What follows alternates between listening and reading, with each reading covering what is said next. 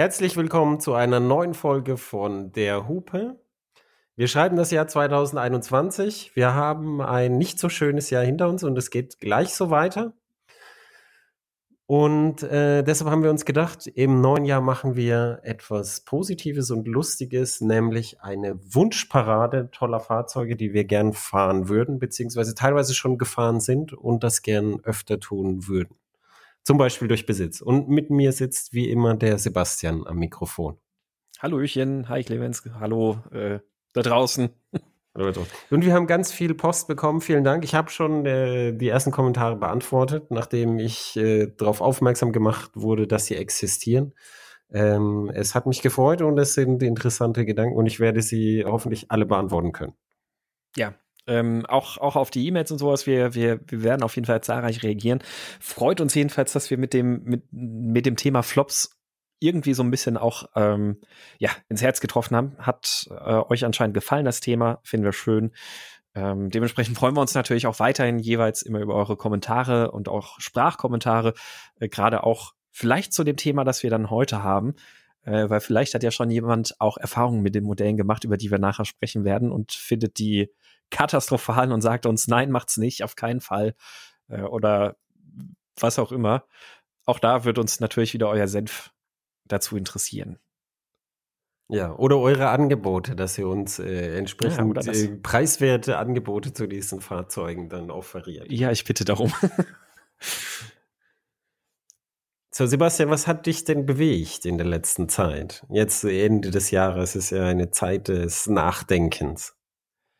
Ja, was, was hat mich bewegt? Ähm, mich haben verschiedene Autos bewegt, die alle mit dem gleichen Symptom aufgefallen sind äh, oder mit dem mit demselben, mit dem gleichen, mit dem gleichen, mit mit dem gleichen Symptom aufgefallen sind.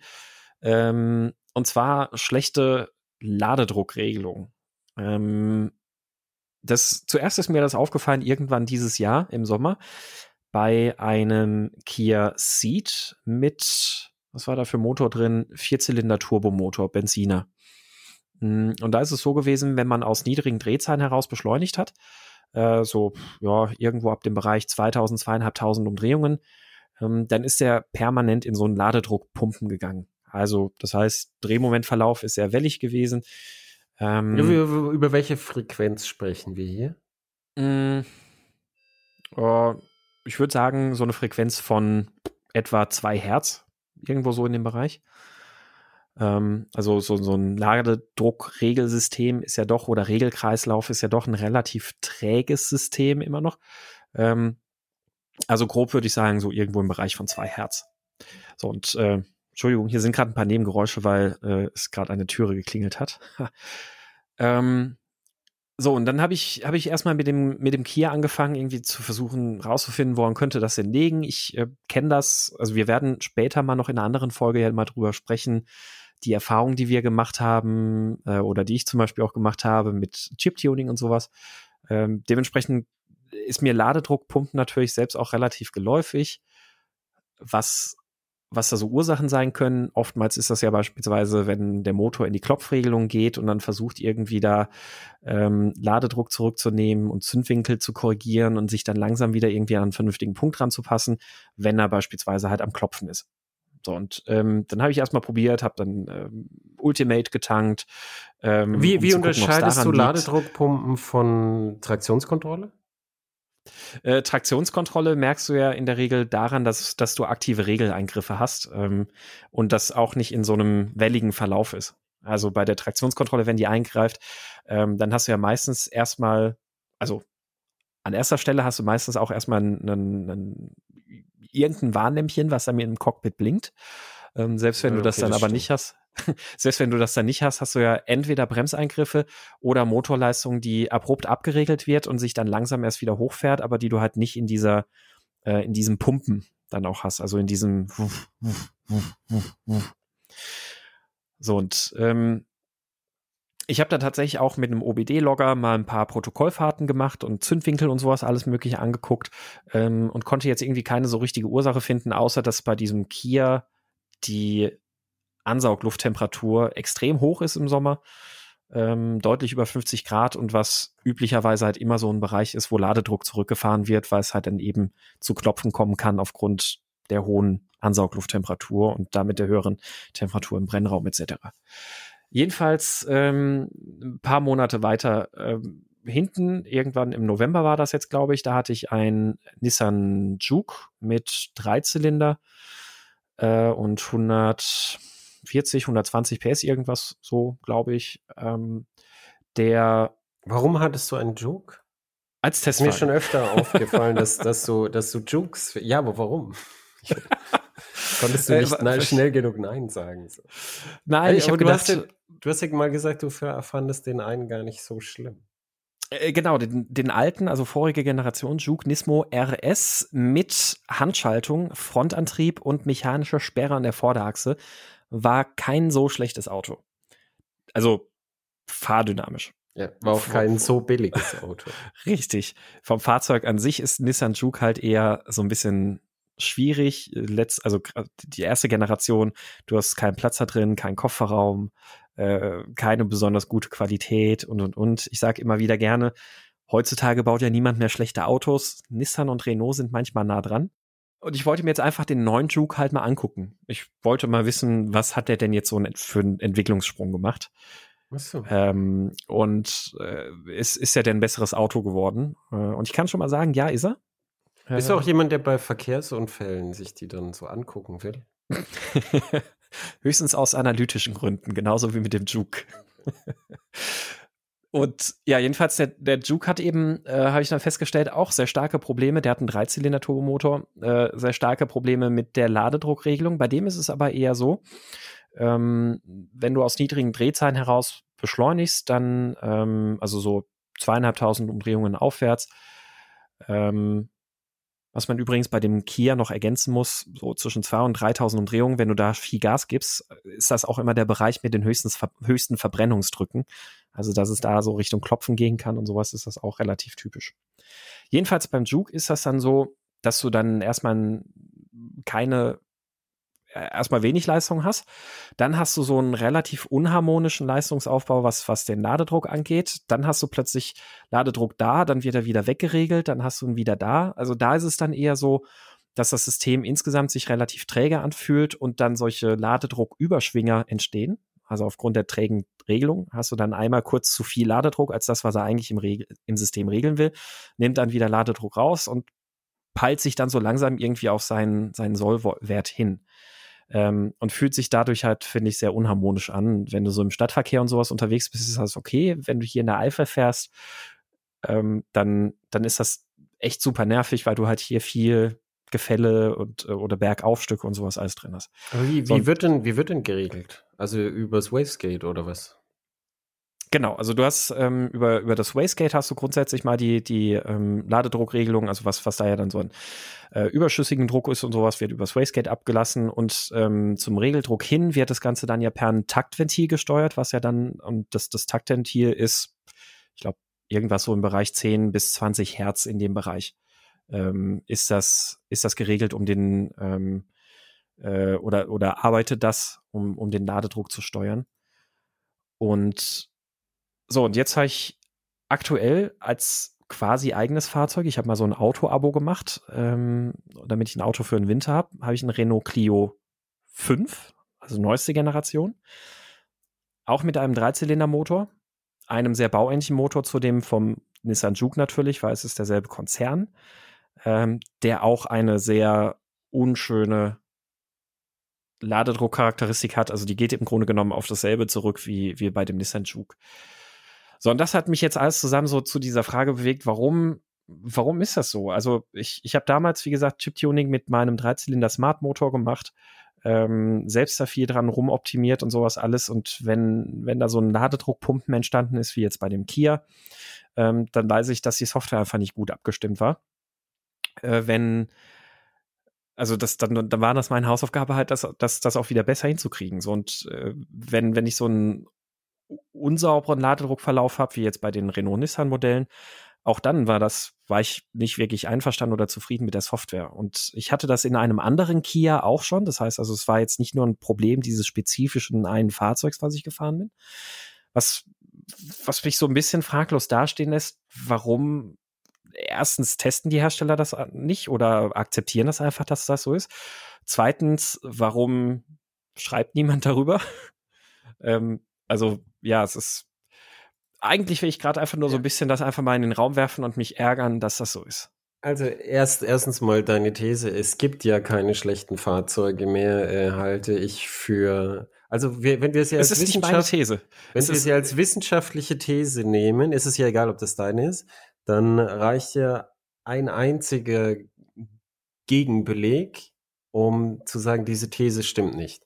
Und, Richtig. Also ich, ich sehe das äh, es, ja auch es anders. Gibt, es, es gibt, äh, es gibt, äh, ich, ich stelle die Gegenthese auf, nämlich es gibt aktuell sehr, sehr viele Fehlkonstruktionen, würde ich sie sogar nennen, Einfach deshalb, weil die Systemkomplexität von Fahrzeugen massiv gestiegen ist in den letzten Jahrzehnten.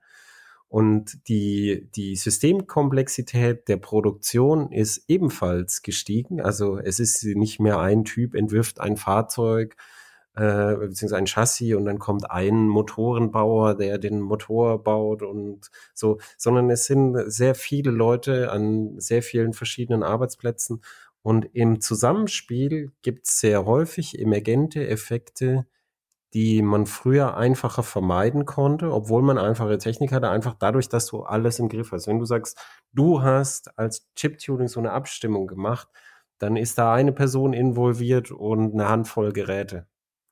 Wenn du jetzt aber bei Renault, du würdest jetzt bei Renault arbeiten und eine Abstimmung machen müssen, dann kann es einfach sein, dass, dass dein Chef sagt, ja, aber ich finde es okay so und jetzt mach was anderes. Nur, mhm. nur um, um einen Faktor aus zig Millionen zu nennen, die, die da reinspielen können. Also ja, es wundert also, mich überhaupt gar nicht. Es, ich, ich, ich stimme dir zu, das, das ist wahrscheinlich ein, also einer der Gründe, warum, warum sowas zustande kommt.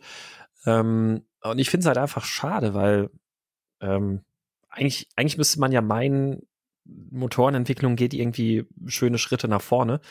Äh, gefühlt dadurch, dass jetzt wir schon mehrfach dieses Jahr oder vergangenes Jahr Autos unter die Räder gekommen sind oder unter den Hintern gekommen sind, ähm, die solche Auffälligkeiten zeigen, habe ich echt das Gefühl, dass das momentan, weiß ich nicht, äh, dass, dass man da irgendwie sagt, boah, ist gut genug. Und das finde ich halt sehr schade. Ähm, ansonsten aber stimme ich, ich, dir auch nicht, zu. Also ich, ich glaube nicht, dass es bewusst gut genug ist. Ich glaube, es ist halt passiert. Weißt du, immer wenn man mhm. jemanden bewusst unterstellt, der hat bewusst gelogen, hat bewusst und so, ist es, müssen wir Ockhams Rasiermesser nehmen und sagen, meistens ist es einfach äh, irgendwie Inkompetenz, Fehler, versehentlich, hups, runtergefallen. Das würde ich gelten lassen, wenn es nicht äh, in mehreren Modellen dann der Fall wäre. Ja, aber es kann doch einfach sein, weil du ja gesagt hast, warum schreibt keiner drüber, warum beschwert sich kein Kunde. Ich, ich kann mich erinnern, als ich meinen ersten Dacia gefahren bin. Mhm. Dacia, den Dreizylinder, kennst du? Mhm. Ich überlege gerade, ob ich den woanders schon mal gefahren bin. Also im Dacia nicht. Äh, ich glaube, ich bin den mal in dem Renault Modus oder wie der hieß gefahren. Also auf jeden Fall, das ist ein Dreizylinder und bei Dacia mit viel Spiel zusammengespackst und der läuft kalt wie ein Zack Nüsse. Und der, das war ja ein Neuwagen aus dem Pressevorpark. So. Und der lief so schlecht kalt, dass ich in der Werkstatt angerufen habe und gesagt, oh, ich weiß nicht, ob man das testen sollte. Ich glaube, der ist kaputt. So, dann habe ich den halt zurückgeschickt und habe mit der Redaktion telefoniert und gesagt, ja, da, da kann man jetzt nicht so, weil das ist, da, da, da war was am Auto kaputt, da können wir jetzt keinen Test machen. Ähm, Beziehungsweise wir haben dann schon einen Test gemacht und haben gesagt, ja, so mit Kalllauf äh, und so war es, oder muss man noch mal gucken. Und dann bin ich aber später an einem Dacia Event irgendwie fünf verschiedene Dacias gefahren und habe erstens gemerkt, dass die Serienstreuung halt recht groß ist und zweitens gemerkt, dass die kalt alle laufen wie ein Sack Nüsse und dass es außer mir einfach keinen stört. Mhm. Und ich habe auch jetzt letztens einen Kia gehabt, den Plug Seed Plug-in Hybrid, haben die Leser sich gewünscht, beziehungsweise haben sie sehr interessiert, Deutschland Kombiland. Und dann gibt es einen Seed, äh, wie heißt das, Sportswagen, also der, der Kombi vom mhm. Seed. Und den gibt es als Plug-in Hybrid. Und da bin ich auf der Autobahn gefahren, Tempomat. Und dann, dann, dann macht das Auto auch so ein, so, so ein langsames Pumpen. Deshalb habe ich nach der Frequenz gefragt. Mm, also ich würde sagen, auch so so zwischen ein und zwei Hertz und so, so, so wirklich. Und ich habe hab mir gedacht, bilde ich mir jetzt ein. Ich habe meinen Kopf ganz still gehabt und es geht so hin und her. Und die Werkstatt hat gesagt, sie hat dieses Auto ganz ausführlich untersucht und konnte nichts feststellen. Da habe ich gesagt, okay, dann äh, ich werde beim nächsten drauf achten. Und dann habe ich aber gedacht, beim nächsten, bevor man wieder über gefühlte Sachen redet, werde ich ein Messgerät reinlegen und einfach die Längsbeschleunigung aufzeichnen. Und dann wird man ja die Kurve sehen oder auch nicht sehen. Mhm. Aber äh, du darfst halt nicht unterschätzen, dass die meisten Leute einfach nicht viel merken. Also Sachen merken ist was, was man trainiert und wo auch ähm, wo auch so, also die Sachen, die mich stören zum Beispiel an Fahrzeugen oder generell, wenn mir jemand einen Witz zeigt, ein Facebook-Witzle, dann sage ich immer, was hältst du davon? Dann sage ich mir, ja, ah ja, da fehlt ein Komma. Und das ist halt eine Art von, weißt du, so, weil ich halt manchmal auch Lektorat mache, dann sehe ich halt, ah, was will er von mir? Ah ja, da fehlt ein Komma, ist ja klar. Aber natürlich will er seinen lustigen Witz zeigen. Und ja. mir, aber das Erste, was mir auffällt, ist natürlich das Komma. Und genauso ist, ist, es, ist es so, viele Leser, die dann was gekauft haben, regen sich dann auf über, über das Wort Fehlkonstruktion, aber ich benutze das sehr bedacht. Als mhm. Tesla zum Beispiel die Mittelkonsole gebaut hat, wo sich der Flash-Chip ohne Not und ohne erkennbaren Grund innerhalb kürzester Zeit selber kaputt schreibt, was jeder, der sich mit Industrietechnik und Flashtechnik auskennt, weiß, wie man es anders und besser macht dann muss man doch sagen, das ist eine Fehlkonstruktion. Da kann man lang drüber sich unterhalten, wie die passiert ist, aus welchen Zwängen. Aber dass es eine ist, ist eindeutig. Das kostet 3000 Euro und du kannst darauf warten, dass es passiert. Und dann, wenn du die Reparatur machst für 3000 Euro, hast du eine Meantime between Failures von nur ein paar Jahren, wo du weißt, dass es wieder passieren wird. Außer du gehst mhm. zu einem Spezialisten, der es dir gescheit macht. Also es gibt diese Fehlkonstruktion nicht nur häufig, sondern es gibt sie auch häufiger als früher durch die Systemkomplexität. Ja. Ja, ähm, ich finde es ich find's auf jeden Fall schade, dass, ähm, dass, dass Autos über verschiedene Hersteller hinweg, die so abgestimmt sind, bei einem der, der Kernelemente ja irgendwie dem Motor. Ähm, du kannst ja mal gucken, ob, du das, ob du das findest in den Foren, ob sich andere auch schon dran stören. Ja, das, das werde ich tatsächlich mal machen. Und ähm, ja, und ansonsten könnte man natürlich sagen, ein Autojournalist sollte das merken, aber da machen wir jetzt wieder ein anderes Fass auf, über das wir, glaube ich, schon mal ich, ich möchte so ein bisschen ein, gesprochen haben. Ich, ich ähm, möchte ein Fass aufmachen, das sehr gut dazu passt, nämlich ich werfe jetzt nur das Wort rein, konstant verruckeln. Kennst du das? Ja, kenne ich ja. Tatsächlich? Woher? Ja, kenne ich. Also vom Motorrad insbesondere beispielsweise auch. Aber äh, ich habe auch schon Autos kennengelernt, die diesen, die so ein Konstantverruckeln zeigen. Ja, und beim Konstantverruckeln ist, ist auch so, also das, das, es gibt Leser und da gibt's wirklich dann, dann, da habe ich dann Leute getroffen, die es wirklich mehr stört als mich. Ich sage, ja, das und das Motorrad, Konstantverruckeln, dann habe ich, das ist halt sehr stark abhängig, bei, also bei vielen Motorrädern ist sehr stark abhängig von der Serienstreuung. Mhm. Und, äh, und dann weiß er, ob äh, die, diese, diese ganz kleine Feinmechanik von Drosselklappen, damals von den desmodromisch mechanisch gestellten Drosselklappen, wie das halt eingestellt war. Ähm, und du konntest einfach ein Motorrad haben, das es nicht hatte. Du konntest auch zum Tuner gehen und der hat dir das halt weggebaut. Aber du konntest auch ein neues Motorrad haben, das das hatte und dann hattest du es halt. Und manchmal bin ich das auch gefahren und hatte das, aber ich, ich merke, ich habe mich dann beobachtet, was ich dann mache. Ich verlasse einfach diesen Drehzahlbereich, in dem das da so rumeiert. Ja. Ja. Und das, das konstant verruckeln ist ja, ist ja auch recht gut beschrieben. Das heißt, es ist ja nur bei konstanter Fahrt. Und wenn du dann beschleunigst, hast du diesen Drehzahlbereich ja trotzdem. Und du musst nur gucken, dass du bei konstanter Fahrt entweder drunter oder drüber legst. Und mhm. das hat mich nie so gestört. Vor allem, ich habe ich hab jetzt halt 690 Duke mit E-Gas, Einzel, großer Einzylinder. Wenn der Motor schön auf Temperatur ist, immer schön auf Zug und am besten, wenn du ein paar Runden Rennstrecke gefahren bist, dann läuft der wie so eine Nähmaschine. Das ist 1A. Aber wenn du da so, weißt du, so ein paar hundert Kilometer durchs Hinterland gebummelt bist und immer kleine Ortschaften und so oder noch schlimmer Stadtverkehr oder so, dann, dann in einem anderen Wärmebereich einfach hat die das dann auch. Das heißt, dieses Motorrad hat es gleichzeitig und hat es nicht. Mhm. Also es ist, es ist was, wo, wo, wo ich dann als Motorradhersteller verstehe, wenn man dann sagt, also die, diese, diese, dieses Sackmäusehüten, da, da, jetzt keine Lust mehr drauf, ist gut genug, raus damit. Mhm. Ja, ja. Ähm, äh, was, was mir gerade einfällt, tatsächlich, äh, ich habe gerade überlegt, welches Auto war das denn, wo, wo ich konstant verruckeln her kenne. Ähm, und es war auch der Kia. Äh, der sowohl der Kia Ceed als auch, was bin ich da, da, davor gefahren? Ich glaube X-Ceed.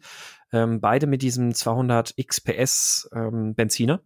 Bei denen ist das nämlich auch so, dass du dass es fast, also es ist nicht das konstant Verruckeln wie beim Motorrad. Ähm, aber bei dem ist es beispielsweise so, wenn du im, im Stadtverkehr mit 50, 60 äh, durch, durch die Stadt rollst und dann, ähm, weiß ich nicht, sagen wir mal, du bist zum Beispiel bei 2000 Umdrehungen im vierten oder fünften Gang, ähm, ist es fast unmöglich, die Geschwindigkeit zu halten. Also nicht nur fast, sondern es ist mir quasi unmöglich gewesen, diese Geschwindigkeit zu halten. Ähm, weil entweder bist du in dem Bereich, wo du gerade kein Gas gibst, also wo, wo, wo das System einfach sagt, ah ja, okay, Drosselklappe zu. Oder sobald auch nur in dem, in dem Gaskennfeld, kann man sich das vorstellen, auch nur so das erste Prozent an Gas anliegt, ähm, legt ihr sofort wieder so viel Gas an, auch mit, mit ähm, direkt ein bisschen Ladedruck und sowas, dass du immer so direkt gleich so, so einen leichten Satz nach vorne machst. Also sehr digital quasi Gas gibst. Und das ist. Ähm, Siehst du, das könnte ich noch untersuchen, wenn der Kia dann kommt, ob das, weil meine Theorie war, dass das aus dem Hybrid ist, weißt du, dass der Motor, der, der mhm. E-Motor so ein bisschen Drehmomentpumpen abgibt, ähm, weil bei 130 dreht, äh, dreht der Verbrenner ja in einem Bereich, wo es eigentlich nicht auftreten sollte, aber vielleicht kommt es doch aus dem Verbrenner. Ja, wer weiß. Und ich ähm, habe noch was, ich habe noch was. Wir, wir haben ja Kia immer gelobt und ja. ich, ich würde auch weiterhin Kias empfehlen. Ja. Äh, ich hatte letztens auch wieder, da habe ich den Proceed gefahren und die, die Autos sind gut, aber was mir aufgefallen ist, äh, was, was man schon wissen sollte, weil du es jetzt auch sagst, äh, Fahrwerk haben sie sich einen Typen geholt und die Fahrwerke sind gut, also im Proceed auch, war, war wirklich das Fahrwerk gut. Mhm. Äh, und vielleicht, falls Kia zuhört, ähm, vielleicht könntet ihr euch auch mal jemanden für die Motoren holen. Das wäre gut. Das würde alle sehr freuen. Ja, die sind, die äh, sind, das sind die, die, die, die, die bräsigsten langweiligsten Motoren, die du jeweils in der Klasse haben kannst. Das ist dann natürlich für die Familien und so, also für die Familienkutschen ist es nicht so schlimm, aber dann, dann auch, auch da ist halt dann zum Beispiel, also ich, ich, ich bin kein Freund der Firma Volkswagen, aber die Motoren sind halt doch ein bisschen quäliger und lebendiger. Ja, man muss sagen, sie haben schon einen großen Sprung gemacht. Also gerade diesen 200 PS Motor, den bin ich jetzt schon ein paar Mal gefahren. Was ist das? Ein 1,6 Liter, glaube ich. Den äh, bin ich auch noch in dem alten Kia Ceed GT damals gefahren und jetzt halt im X-Ceed und im Pro Ceed GT. Ähm, der Motor hat schon noch mal einen guten Sprung nach vorne gemacht. Selbe Leistung, trotzdem er fühlt sich deutlich lebendiger und besser an, aber nach wie vor ist es kein besonders interessanter Motor. Das, das stimmt. Äh, eine Anmerkung möchte ich noch zum Nissan Juke machen, ganz, ganz kurz noch, bevor wir dann äh, zu deinem Thema kommen. Ähm, beim Nissan Juke hatte ich ein sehr lustiges Phänomen auf der Autobahn. Ähm, zwar bin ich den von Brühl zu mir in die Eifel auf der Autobahn gefahren, Tempomat eingeschaltet auf 150 km/h und es geht da in der Eifel ganz leicht bergauf. Also äh, bis, bis in die Eifel hoch geht es da ein bisschen bergauf. Der hat nur gerade eben so viel Leistung gehabt, dass er die 150 km/h halten konnte. Und dann ist das Getriebe, ein Doppelkupplungsgetriebe, permanent äh, ich, ich habe da sogar ein Video von gemacht, permanent zwischen fünften und sechsten Gang hin und her gesprungen und nicht so, weiß ich nicht, alle fünf Sekunden schaltet er mal in den Gang und dann in den Gang, sondern mit einer Frequenz von auch etwa einem, einem Herz ist er die ganze Zeit zwischen fünften und sechsten Gang hin und her gesprungen. Um, um irgendwie die Geschwindigkeit zu halten. Und der hat das, der hat das auch einfach nicht kapiert, der Tempomat, das, beziehungsweise das Steuergerät, also dass er vielleicht, normalerweise würdest du ja bei sowas so eine Hysterese auch drin haben, die dir sagt, okay, ich mache jetzt vielleicht, ich habe eine gewisse Schwelle, die ich erstmal abwarte, bevor ich wieder einen Schaltvorgang verursache. Nee, das Ding ist bei leichter Steigung wirklich permanent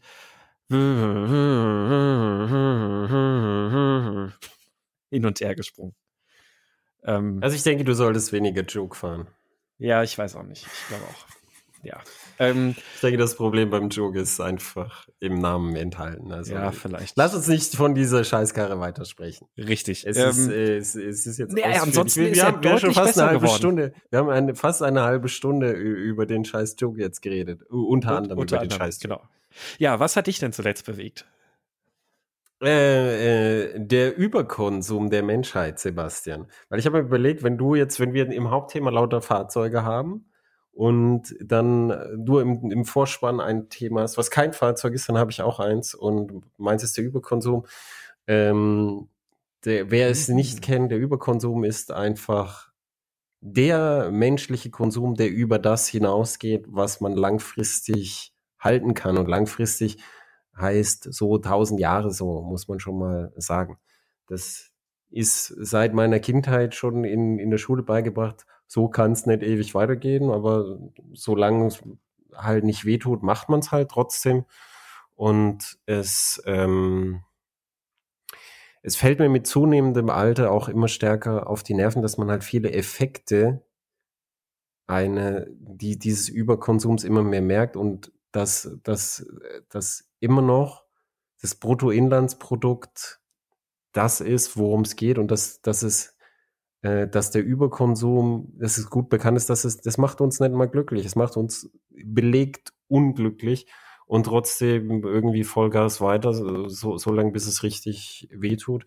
Und da habe ich mir nämlich wirklich auch gedacht, ich wollte ja gern ein kleines Elektroauto haben, dass ich mehr so, so ähm, selber das erleben kann und, äh, und so mit Solar und was weiß ich und Elektroenduro und was weiß ich. Und ich habe mir gedacht, nee, ich, ich, wir haben ein Auto, wir haben eine 20 Jahre alte C-Klasse, die, die, ich klopfe auf Holz, die läuft wie ein Uhrwerk. Immer noch. Und dazu habe ich halt als, als Firmenfahrzeug meine KTM, die, mit der ich halt dann auch so die Zubehörtests und so mache, die ich neu gekauft habe. Und es ist jetzt nicht so, dass wir zu wenig Fahrzeuge oder von irgendwas zu wenig hätten. Wir haben eher viel zu viel. Also das, ich, mhm. ich werde, äh, mein Ziel ist es jetzt einfach kein Auto zu kaufen. Jetzt fühle ich mich schlecht. Wieso fühlst du dich jetzt schlecht? naja, ich habe. Ähm, du hast doch ein Auto-Abo, dachte ich. Äh, genau, ich habe ein Auto-Abo. Es ist aber auch ein Neuwagen gewesen. Also es ist tatsächlich ein neues Auto gewesen. Ähm, und äh, ja, eigentlich solche Abos machen diesen Überkonsum ja auch nicht besser. Also man holt sich halt einfach mal ein Auto, zahlt da sechs Monate, dann geht's halt wieder weg und dann holt man sich irgendwann wieder eins und ähm, also da, da werden ja auch Autos bestellt, um diesen Markt zu bedienen. Ich habe ich hab's mir ehrlich gesagt nicht angeguckt. Ich kann dir ich kann dir nicht sagen, ob es ich kann dir keine Absolution erzählen, ob es gut ist oder schlecht. Äh, das, das musst du selber machen. Ich habe äh, ich, ich hab jetzt allerdings auch geguckt, weil ich mich fürchterlich aufgeregt habe wieder über stationären Einzelhandel äh, geguckt, ist der Versandhandel wirklich so schlimm? Und die Antwort ist nein. Vor allem hier draußen, wo ich wohne, ist es besser im Versand zu kaufen, als wenn du selber mit dem Auto durch die Gegend kutschierst, mhm. um Sachen zu holen. Das ist besser, wenn die gesammelt gebracht werden. Habe ich auch vor kurzem nämlich auch erst noch eine ähm, äh, was, war, was war das? Ich, ich höre mal ganz gerne Deutschlandfunk Wissensnachrichten äh, oder Deutschlandfunk Nova Wissensnachrichten oder sowas. Das ist so ein, so ein Mini-Podcast, wo jeden Tag oder jeden zweiten Tag vier, fünf Minuten irgendwelche aktuellen neuen Studien oder sonst irgendwas vorgestellt werden. Und da war vor kurzem nämlich auch was dabei, was genau das Thema auch untersucht hatte, mit genau dem Ergebnis, dass meistens tatsächlich sogar der Online-Kauf ähm, nachhaltiger ist als der Kauf im ähm, äh, Einzelhandel. Aus genau den Gründen. Logistik ist halt damit deutlich mehr konzentriert. Ähm, es ist weniger Einzel-Individualfahrten, die anfallen und, und, und. Und was, was die, äh, was, eine was, traurige was halt, Erkenntnis ein bisschen, aber ja, es ist. Äh was Altmaier und Co. ja gesagt, ja, oh, der stationäre Einzelhandel und so und, und äh, so, weil jetzt ja zugeschlossen ist und das, äh, das, das ist tragisch für solche Leute, das stimmt. Und es, äh, es ist aber halt so, die Krise ist nicht dieses Jahr gekommen, die war letztes Jahr auch schon so. Jedes Jahr in den letzten mindestens mhm. 15 Jahren war, waren Plädoyers, man soll nicht bei Amazon kaufen, sondern beim Laden in der Stadt. Und ich würde, ich würde sagen, ich würde das Gegenteil empfehlen. Ich würde sagen, nee, kauf nicht in der Stadt. In der Stadt halt mal die Augen auf, das sind auch immer die gleichen großen Ketten. Und wenn du was Gutes tun willst, klein, dann kauf bei kleinen Versandhändlern, weil die ganzen kleinen Spezialisten haben fast alle einen Versandhandel, damit sie eine potenzielle Zielgruppe erreichen können. Und kauf bei diesen kleinen Spezialisten was. Kauft bei meinem Freund Histofakt. Der verkauft historische äh, Bücher über äh, die Geschichte und übers Mittelalter und über was weiß ich, alte Fechtbücher und ähm, ist ein, ein, ein winziger Online-Händler, auch Online-Händler, der diese Sachen verkauft. Nur als ein Beispiel, äh, um einen Freund zu proppen. Ja. Also es ist ja auch so, dass äh, viele der lokalen Einzelhändler auch die Möglichkeit ja hätten, mehr zu machen. Ähm, regional kaufen auf der einen Seite ist es natürlich schön und wir haben, wir haben ja, wir beide haben ja kürzlich noch darüber gesprochen, wie toll das ist, Fleisch von gegenüber zu haben. Ne? Also bei, bei ja. mir ist direkt, also ich kann aus dem Fenster gucken, sehe da eine Kuhweide, das ist genau. Und wir alles, mussten aber dafür nicht, wir mussten dafür nicht fahren. Richtig, wir mussten dafür nirgendwo hinfahren. Und ich, ich bin gelaufen Fleisch und ich musste keinen Parkplatz suchen. Genau, Richtig. wir mussten nicht fahren, wir mussten keinen Parkplatz suchen, wir sind darüber gelaufen und haben uns so, so am Fleischplatz. Also ich, ich, ich bin äh, 50 Meter weiter gelaufen als du, aber es ist halt im Ort, du musst gar nichts Auto fahren, dann nimmst du dein Tütchen und holst dir ein Stück vom, vom Rind ab und das ist auch wie bei den Piranhas, das, das Tier ist ratzekal gefressen worden und alles, was der Mensch nicht verträgt, haben die Hunde gefressen und alle Knochen sind verwertet. Von diesem Tier ist nichts übrig geblieben. Richtig, ja. Ja, und das, ich, das ich muss mich sogar super. weit hinten anstellen für, für so einen Schädel. Ich hätte gerne einen Rinderschädel, so einen großen, weil die so riesig, das sind so Hochlandrinder ah. und die haben so ausladende Hörner. Ja. Ähm, genau, aber auf der anderen Seite ist es halt so auch, also äh, es ist, es ist ein zweischneidiges Schwert, glaube ich, das, das ganze Thema. Ähm, am Ende ist also äh, lokal kaufen oder, oder regional kaufen und äh, online kaufen und sonst was alles. Ich glaube, am Ende ist wirklich der springende Punkt, was du auch gerade gesagt hast, der, der Überkonsum. Also bei allem, was man kauft, sollte man sich dann eher hinterfragen, brauche ich das jetzt wirklich? Ähm, weil das, genau. ich glaube, das, das größte Problem ist jetzt nicht, ob ich es bei Amazon oder bei einem Einzelhändler gekauft habe, sondern halt eher die Ressourcen, die damit verbraucht werden mit dem, ähm, mit der, der Herstellung und dem Transport überhaupt. Ähm, und was, was, was du gerade gesagt hast, kann ich auf jeden Fall unterschreiben. Ähm, Fußgängerzone, also die typische Fußgängerzone. Ähm, das, das sehe ich noch mal ein bisschen als was anderes als, weiß ich nicht, jetzt äh, hier bei uns in Adenau so ein paar kleine Lädchen, die es da drin gibt. Aber die typische Fußgängerzone ist ja auch inzwischen total austauschbar. Also da, da, da steht, da hast du überall den H&M, den, den Douglas, den was weiß ich was nicht alles. Ähm, so, so 15.000 Mal die gleichen Läden mit der gleichen Ausstattung, mit dem gleichen Sortiment und sowas, alles in jeder Innenstadt, überall. Ähm, nee, finde ich jetzt nicht erhaltenswert, den Kram. Also das, ja, da, da kann dann, ich genauso gut auch online kaufen. Und dann, dann, dann ist halt das in den, jetzt dieses Jahr nicht, aber in den üblichen Adventstagen hast du dann an Adventssamstagen hast du bis über 80 Prozent des Innerstadtverkehrs ist Parkplatzsuche. Hm. Das heißt, da, da, da kreiselt der Verkehr rum, bis mal, bis einer frei wird. Das ist, und dann, dann, und das, das ist dann natürlich viel, viel, viel schlechter, als wenn du sagst, ich lasse es mir schicken. Jetzt, ich will niemanden sein, jo sein, sein Shopping verbieten. Ich habe Frau Maja Göpel letztens gesehen. Das ist ähm, eine Forscherin, die in Talkshows manchmal ist und ich habe sie gesehen, wie sie wie sie mit so einem alten Sack diskutiert und und dann äh, was wegnehmen und dann sagt sie, ich verstehe, ich verstehe immer nicht, wie wie wie wie diese Anti-Haltung kommt. Ist so, sie wollen mir was wegnehmen und so. So so ich hätte gern, dass jeder 12 SUV haben kann, aber es es es gibt die Physik nicht dauerhaft her und wir müssen uns schlaue Sachen überlegen. Und wa mhm. was, was soll, was soll ihr Konzept sein? Das Einzige, was sie immer sagen, ist ja, wir wollen nichts ändern. Und das, das nichts ändern haben wir jetzt halt 50 Jahre lang gemacht. Wollte ich gerade sagen, mit, äh, mit, äh, mit dem Ergebnis, dass es halt jetzt so ist, dass es, dass dass man denkt, oh, jetzt müssen wir aber fancy Footwork machen und kann gut sein, dass man, was heißt, wir werden die Kurve auf, also für, für die hoffnungsfrohen Zuhörer, wir werden die Kurve auf keinen Fall kriegen mit diesen Klimazielen. Wir müssen nur gucken, wie schlimm es wird, weil das, das weiß mhm. man nicht. Diese Modelle sind extrem komplex und deshalb schwanken die Werte. Also die, diese Kurven, die, die es da gibt und die, die, äh, die Schwellenwerte, die es da gibt, wir werden die alle reißen und wir müssen nur gucken, wie schlimm das alles wird. Und das, das ist halt, ungefähr seit den 30ern weiß man das mit dem Klimawandel und jetzt, als ich in die Schule gegangen bin, war es fester Bestand, man wusste alles und man hat aber nichts gemacht. Also was, was ich interessant finde, ist, wenn ich mir jetzt mein ganzes Leben angucke und Äh, und ich sage, ja, damals in der Schule und wir müssen mal und jetzt heute, ja, wir müssen mal. Immer noch. Ich denke mir, ja, okay.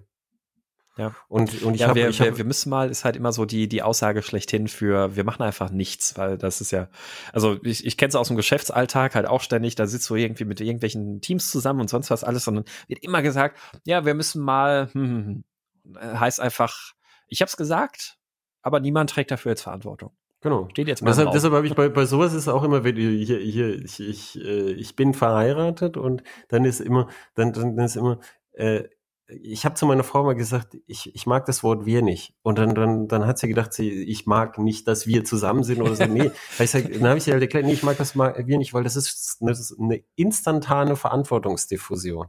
Und ich sage dann immer, so, weißt du, so, ah, die Rechnung ist gekommen. Und dann sage ich, dann, dann, dann, dann, äh, ja, wir müssten jemanden bezahlen. Ich so, ja, aber okay, wer macht's jetzt?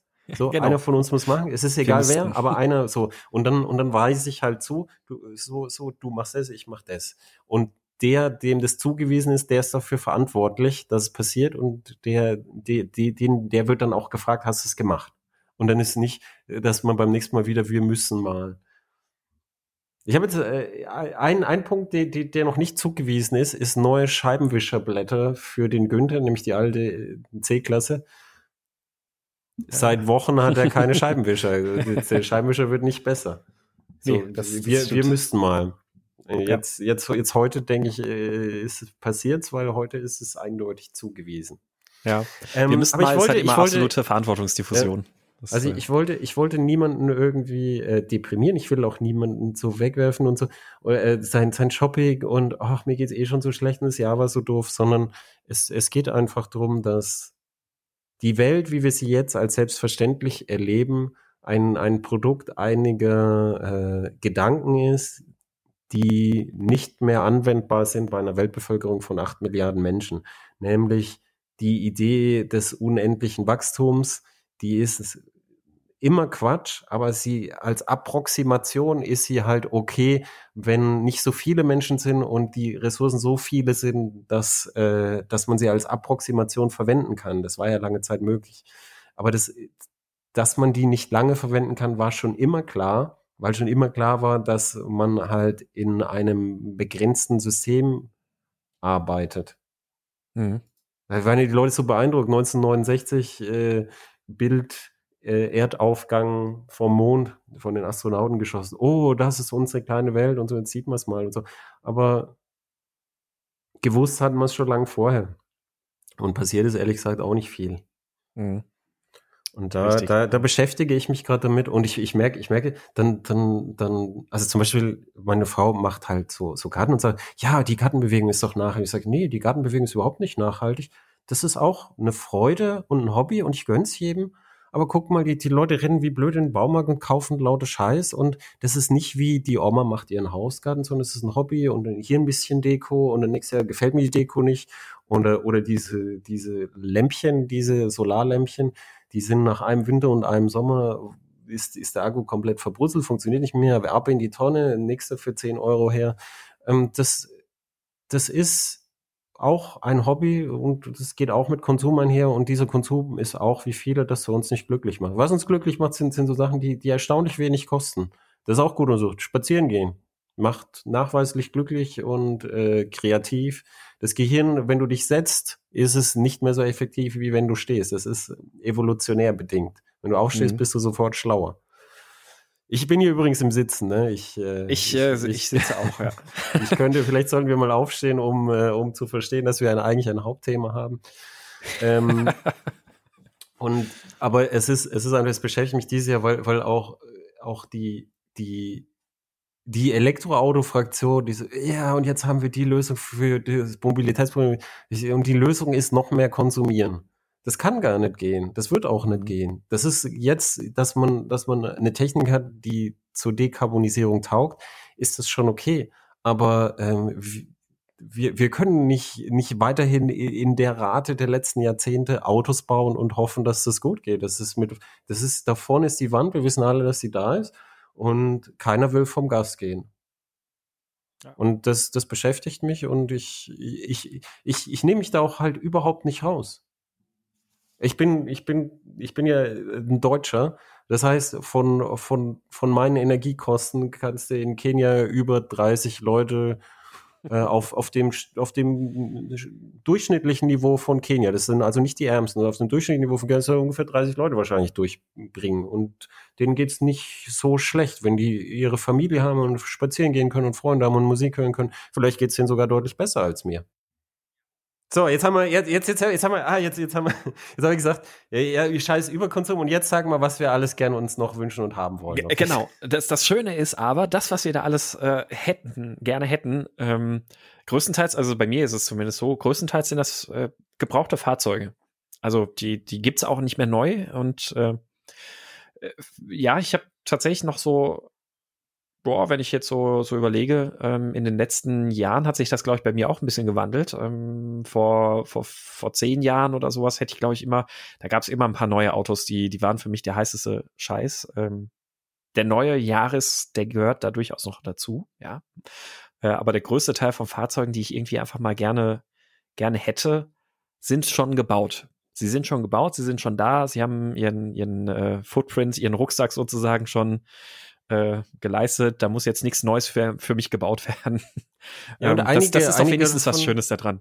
Ja, und, ja, und einige davon, äh, ich weiß nicht, wie es bei deiner Wunschliste, aber einige davon sind wir auch schon gefahren. Also bei dir wahrscheinlich auch. Äh, richtig, also ein paar davon bin ich auf jeden Fall auch schon gefahren und es ist einfach so, dass ich, äh, dass, dass ich sagen muss, oder dass das Erlebnis einfach so hängen blieb, dass ich sage, ja, ähm, würde ich, würde ich gerne für länger haben. Muss nicht für ewig sein, aber für länger. Ja, dann fang doch mal an. Okay, äh, ich, ich fange mal an. Ähm, wo, womit fange ich denn am besten an? Ähm, ja, ich, ich fange mit dem für mich gerade aktuellsten Thema mal an. Ähm, das, das reißt eigentlich so gewissermaßen zwei Fahrzeuge an. Also ich nehme jetzt einfach mal zwei Fahrzeuge tatsächlich direkt mit rein. Ähm, und zwar bin ich ja schon immer ein ziemlicher Fan von Mittelmotorsportwagen gewesen und äh, du, du bist ja auch ein Freund von Mittelmotorsportwagen. Ja. Ähm, ein ein meiner Traumwagen ist, ist Porsche Carrera GT mit dem V10. Oh ja, okay. Ja, es ist, äh, das ist sehr fein. Komischerweise hat mich das Auto, muss ich gestehen, nie so richtig angemacht. Ich weiß nicht warum, aber äh, es ist ein faszinierendes Auto, nichtsdestotrotz. Ähm, aber irgendwie war der, weiß ich nicht, hat mich, ich hab, ich hab, hat mich damals irgendwie einfach nicht so richtig äh, angesprochen. Ja, es ist, ich also wieder einen gesehen und, Auto, und es ist, groß, ist großartig. Ist auch so, so wo, wo man denkt, ah ja, und es, es gibt so eine gewisse Design-Kontinuität zum äh, 918. Ja, sehr, ja. Also ähm, ja, und jedenfalls die, dieses Thema Mittelmotor, ich meine, äh, ganz lange ist wirklich von mir ein Traumauto immer schon gewesen, Lotus Elise. Ähm, Habe ich mir gekauft vor sieben Jahren oder sowas. Ähm, war jetzt nicht die äh, erfolgreichste Beziehungsgeschichte, könnte man sagen, mit einem Motorschaden und allem, was da so zwischen in der Zwischenzeit kam. Ähm, und äh, jetzt bin ich gerade dabei, die Elise jetzt auch nochmal noch mal frisch zu machen, habe mir jetzt schon Termine gebucht äh, bei Comotech und sowas, damit ich die dann äh, nächstes Jahr, dieses Jahr dann mal verkaufen kann. Und ähm, ja, dann gibt es, gibt es so zwei Fahrzeuge, die ich sehr gerne da so auf der Bucketlist irgendwie als nächstes dann abhaken würde. So, und zwar ist das, wenn wir beim Mittelmotor bleiben, vor allem der Cayman. Der Porsche Cayman Generation 981, also das, äh, ich glaube 2015 kam der auf den Markt oder 2014. Ähm, der erste Cayman, also und Boxer, die so ein bisschen das, also die, die einfach schön waren. So erste Generation Cayman, muss man sagen, war kein schönes Auto. Ich habe kürzlich erst wieder einen gesehen und äh, nee.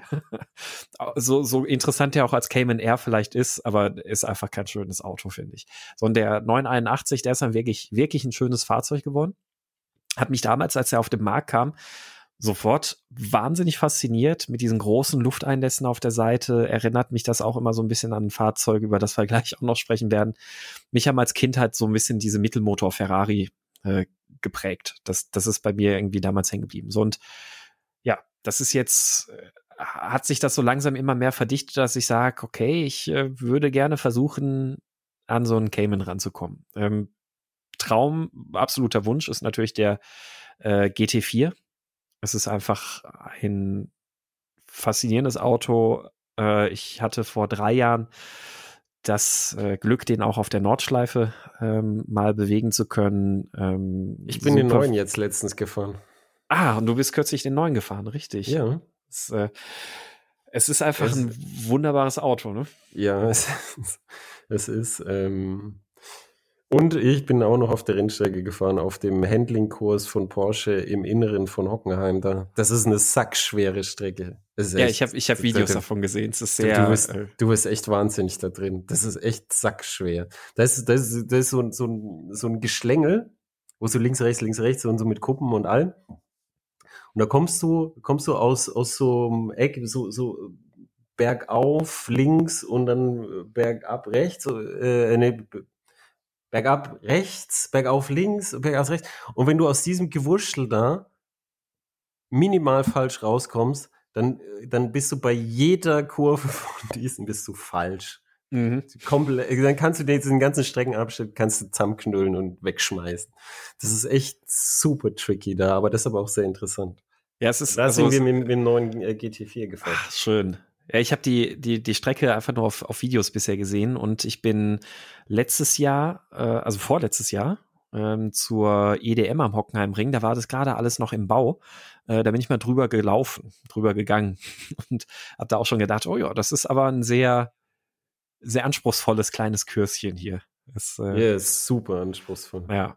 Ja, und der, der GT, also GT4 ist, ähm, der hat, wie gesagt, der hat also, insgesamt diese ganze Cayman-Generation seit dem 981 finde ich halt einfach wunder, wunderschön. Und äh, GT4 sieht noch, noch beeindruckender aus, fährt sich unfassbar spektakulär, macht wahnsinnig viel Spaß, auch auf der Nordschleife. Ähm, und äh, ist aber leider noch außerhalb des Budgets, ähm, so dass ich jetzt tatsächlich aber eher auf der Suche bin, mich mal umzuschauen nach einem äh, Cayman S. Äh, mal gucken, was da vielleicht irgendwie so, so klappen könnte.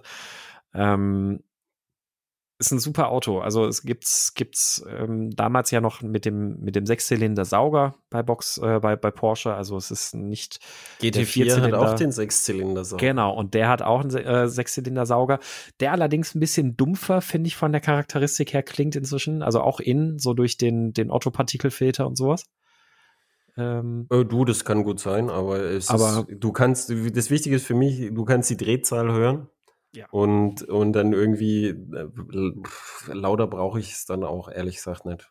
Nee, nee, also nach außen eh nicht, also, aber, aber innen darf es natürlich schön, schön tönen. Aber ich glaube, da ist der aktuelle GT4 nach wie vor auch, also von, von innen immer noch toll. Also alternativ auch GTS 4.0, also den GTS, den sie ja dann nachgelegt haben mit dem ähm, 4 Liter Sauger aus dem GT4. Ähm, alles zusammen wirklich tolle Autos, die ich, wie gesagt, wunderschön finde. Ähm, und ja, sie sind, sie sind halt auch noch leistbar. Also es ist, ist so alles irgendwie noch einem Bereich, wo man sagt, oh, das geht, auch mit Service und sowas, auch für Porsche-Verhältnisse ist das alles noch bezahlbar. Mit dem 981 äh, gibt es auch keine Motorenprobleme mehr, so vom neuen 87, also die alte erste Generation vom Cayman, das baut ja alles noch auf den Motoren auf, die mit dem 996 eingeführt wurden, die ähm, ja erst im Facelift des 997 ähm, die, die Probleme langsam im Griff waren. Ähm, ja, und das ist, das ist so ein, so ein Auto, das ich ja, einfach, einfach sehr, sehr gerne besitzen würde, wahrscheinlich auch dann für länger besitzen würde. Also nicht nur so, ah ja, hat man mal gehabt und Haken dran und sowas, sondern den würde ich sehr gerne einfach besitzen. Und aus dem heraus, weil ich da so jetzt in den letzten Monaten oder Wochen immer mal wieder angefangen habe, so mobile und sowas abzugrasen, ist mir wieder ein Auto eingefallen, das ich einfach sehr faszinierend fand und das, ja, ist der Jaguar F-Type. Nicht als ein Auto, das der beste Sportwagen ist. Ähm, und der hat so seine Macken, der ist nicht, weiß ich nicht, Sitzergonomie fand ich für mich nie so ganz super passend. Ähm, aber der F-Type als Sechszylinder finde ich ähm, tolles Auto. ist wahnsinnig schönes Auto. Es ist, macht Spaß, den zu fahren, trotz allem. Ähm, und preislich liegt der in einem ähnlichen Bereich wie der Cayman, hat dann allerdings mehr Leistung, 380 PS äh, und meistens deutlich weniger Kilometer, weil einfach beim Jaguar F-Type der Wertverlust äh, deutlich größer ist. Ähm, so beim, beim F-Type ist es so, wenn, wenn du den jetzt irgendwie so dir, dir anschaust, irgendwo dann 40 bis 50.000 Euro, dann haben die so 30.000 Kilometer runter. Ganz ordentliche Ausstattung. Beim Cayman hast du da meistens schon deutlich mehr Kilometer runter und ähm, haben ihren Wertverlust eigentlich schon so weit hinter sich. Weil beim Cayman sind halt jetzt die Sechszylinder-Modelle sehr gefragt durch die neuen Vierzylinder. Ähm, die halten sich momentan schon relativ wacker mit ihrem Wert. Ähm, beim F-Type äh, kann man da dementsprechend noch ganz gute Schnäppchen auch machen. Und äh, finde ich halt auch ein, ein wunderschönes Auto. Ähm, fahrdynamisch nicht, nicht der Weisheit letzter Schuss, aber es ist ein tolles Auto. Ich fand es auch ein cooles Auto. Das, äh, ich bin den, den mit dem Achtzylinder gefahren. Den, ähm, dieser F-Type. Den SVR, stimmt, ne? Äh, den hier, als wir das nee. Bei mir in der Eifel gemacht haben. Ja, den, den bin ich auch mal kurz gefahren bei dir, aber vorher, der, der, das war nicht der SVR, sondern vorher gab es den ja auch schon mit acht Zylinder. Den gab es mhm. mit sech, sechs Zylinder und acht Zylinder. Genau, und später dann noch mit einem Vierzylinder sogar tatsächlich. Und wie, wie, wie hieß, wie hieß der mit acht Zylinder? Hieß irgendwie R oder so? R, genau. Äh, ähm, R oder so. Da haben die aber die Nomenklatur auch irgendwann mal geändert, weil es gab dann von dem, von dem äh, Achtzylinder gab, den gab es auch als S und als R und irgendwann haben sie dann R nur noch für den Achtzylinder, glaube ich, gemacht und es war, war irgendwie ein bisschen verwirrend.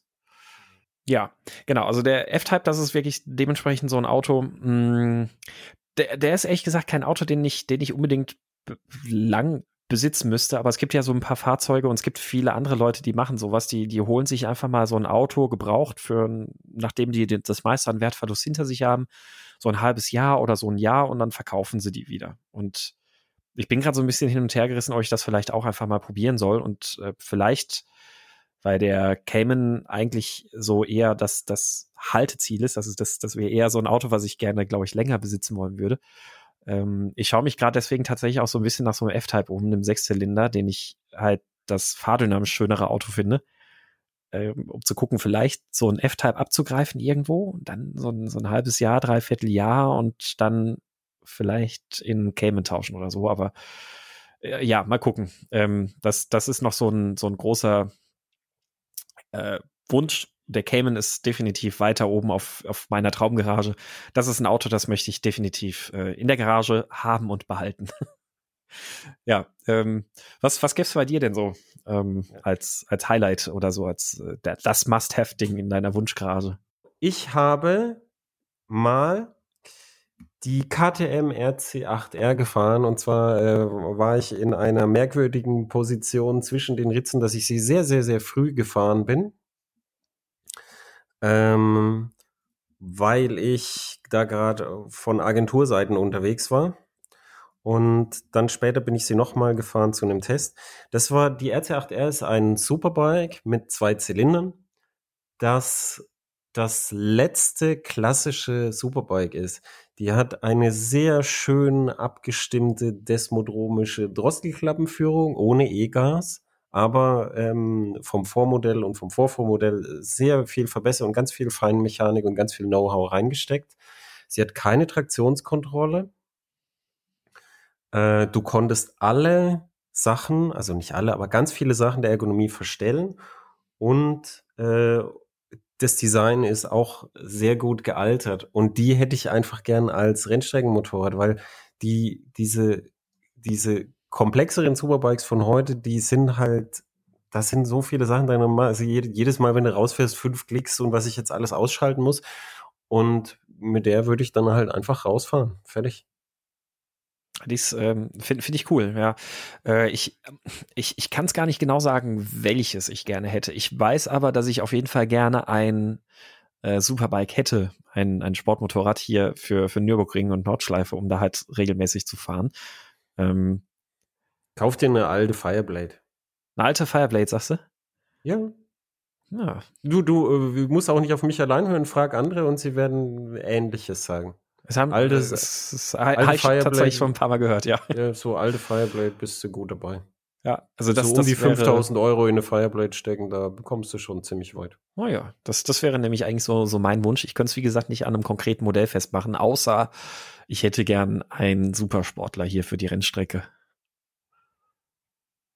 Okay, also dann, dann übernehme ich deinen Tipp und ich sage, ich füge meiner Traumgarage hinzu eine Fireblade. Alte Re- Fireblade-Rennstreckenhure.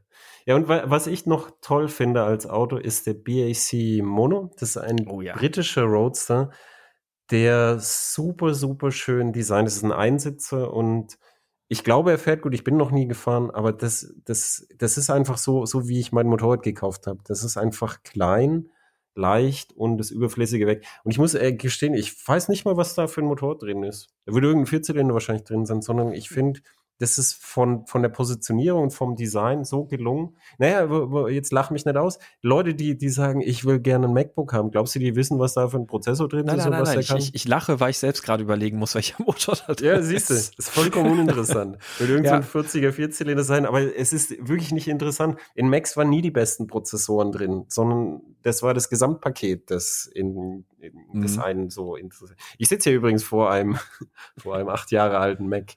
Muss ich immer noch nichts austauschen. Das ist bestimmt arschlahm im Vergleich, aber ich freue mich immer noch über das Ding. Man Ähm, muss beim, beim BSC Mono vor allem auch sagen, ähm, äh, es gibt ja, es gibt ja ein paar von diesen, diesen reinen Track-Tools, also KTM Crossbow, ähm, Aerial Atom und Radical, alles, alles irgendwie cool, aber es sieht halt nichts so gut aus wie der BAC Mono. Der ist halt einfach Ja, richtig, der ist halt einfach richtig schön. Also der hat so, so eine Mischung aus Formelwagen und ähm, trotzdem so, so, so, so schöne Kurven einfach, also Flächen. Genau, es ist so richtig gute Flächen futuristischer, futuristischer Formelwagen. Das ist das, was, was jetzt ja auch äh, die Formel E versucht Stimmt, und, richtig. und diese, diese KI-Rennserie, die nicht aus den Pushen kommt, auch. Die, die, die sehen alle in die Richtung aus, aber so, so stimmig wie bei Mono, ähm, so ganz so haben sie es, finde ich nicht. Also ich finde, das, das, das Design ist, äh, ist eins der Highlights britischen Industriedesigns der letzten Jahre. Mhm.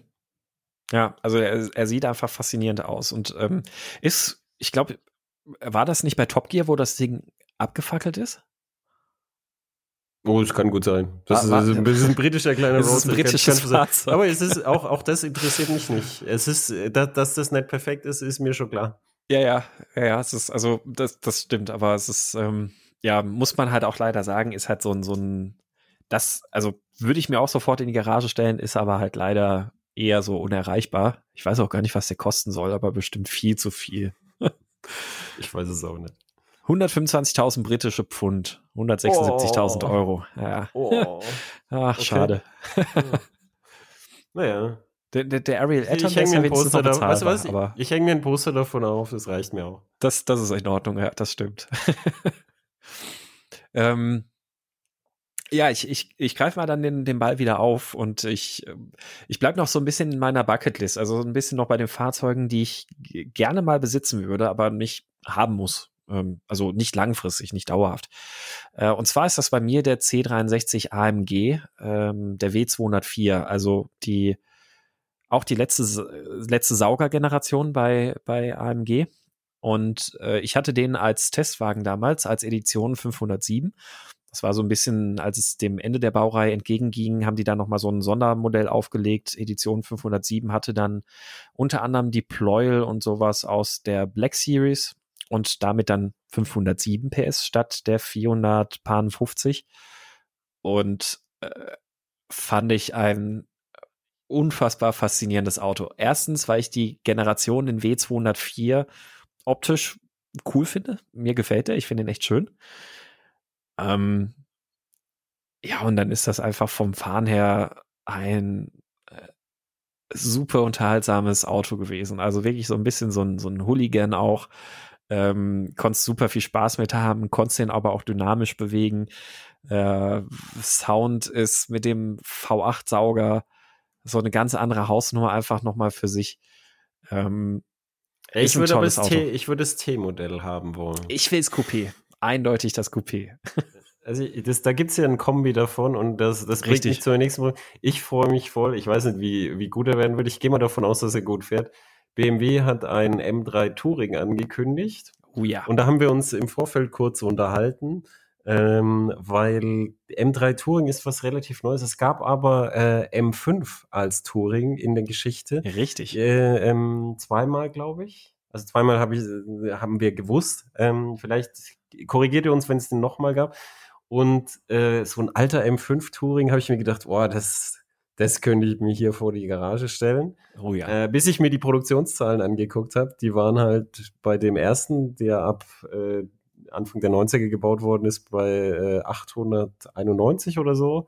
Und bei dem zweiten mit dem V10 so ein bisschen über 1000. Das heißt, no fucking way, da ist keiner mehr, der nicht vergeben ist oder in einer Scheune vor sich hingammelt und auf mich wartet. Das kann man sich abschminken. Ich, ich gucke jetzt mal bei Mobile. Äh, ich ich gucke mal gerade schnell bei Mobile rein. M5 Touring. Das ist sogar bezahlbar. Nee, was heißt bezahlbar? Also der, ähm, wie, wie heißt die Generation noch? Der E60 ist das ja dann, mit dem Zehnzylinder beispielsweise. Ähm, da liegst du so bei 40.000, 30.000 Euro. Und den E34, der ist nicht billiger oder teurer, also der, der alte, den, den du meintest mit dem Sechszylinder, auch bei um die 50.000 Euro. 30.000, 50.000 Euro. Ähm, Nee, also dann, ja, dann, dann, dann, dann, dann lieber, dann würde ich lieber gucken, ob ich so ein 1er MQP noch finde. Für das äh, hm, Geld. Ein 1er MQP. Ja, das, das äh, hat der Axel ja dastehen. Hat er ganz geschickt gemacht. Der hat den damals irgendwie als sehr günstigen Leasing-Rückläufer äh, gekauft. Und ähm, äh, ja, inzwischen ist das Auto mehr wert, als er damals für bezahlt hat. Ja. Aber so ein Zehnzylinder, Fünfer Touring, M5 Touring, das wäre schon, da würde ich nicht Nein sagen. Das äh, ist, ist ja, es ist schon irre mit dem Zehnzylinder einfach.